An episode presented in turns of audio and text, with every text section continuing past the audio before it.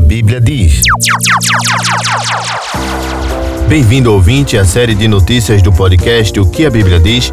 Por dentro do assunto, confira agora notícias da economia no Brasil. Ministério da Economia decide que fornecedores contratados pelo governo federal poderão adiar pagamento de multas.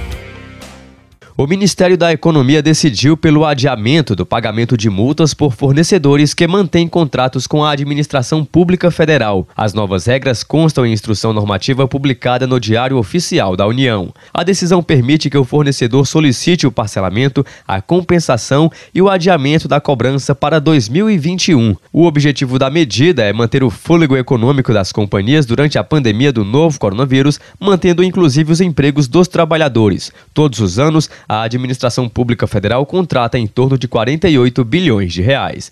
Pelos termos da instrução normativa, será possível o parcelamento total ou parcial da multa administrativa em até 12 parcelas mensais, desde que seja respeitado o prazo de vigência do contrato. Outro ponto estabelece a compensação dos débitos a partir de créditos decorrentes de contratos assinados com o órgão que emitiu a multa. A medida também pode ser aplicada por estados e municípios nas aquisições realizadas a partir de recursos decorrentes de transferências voluntárias da União.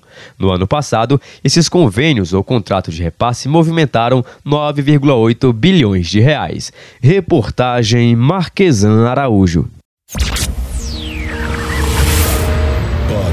O que a Bíblia diz?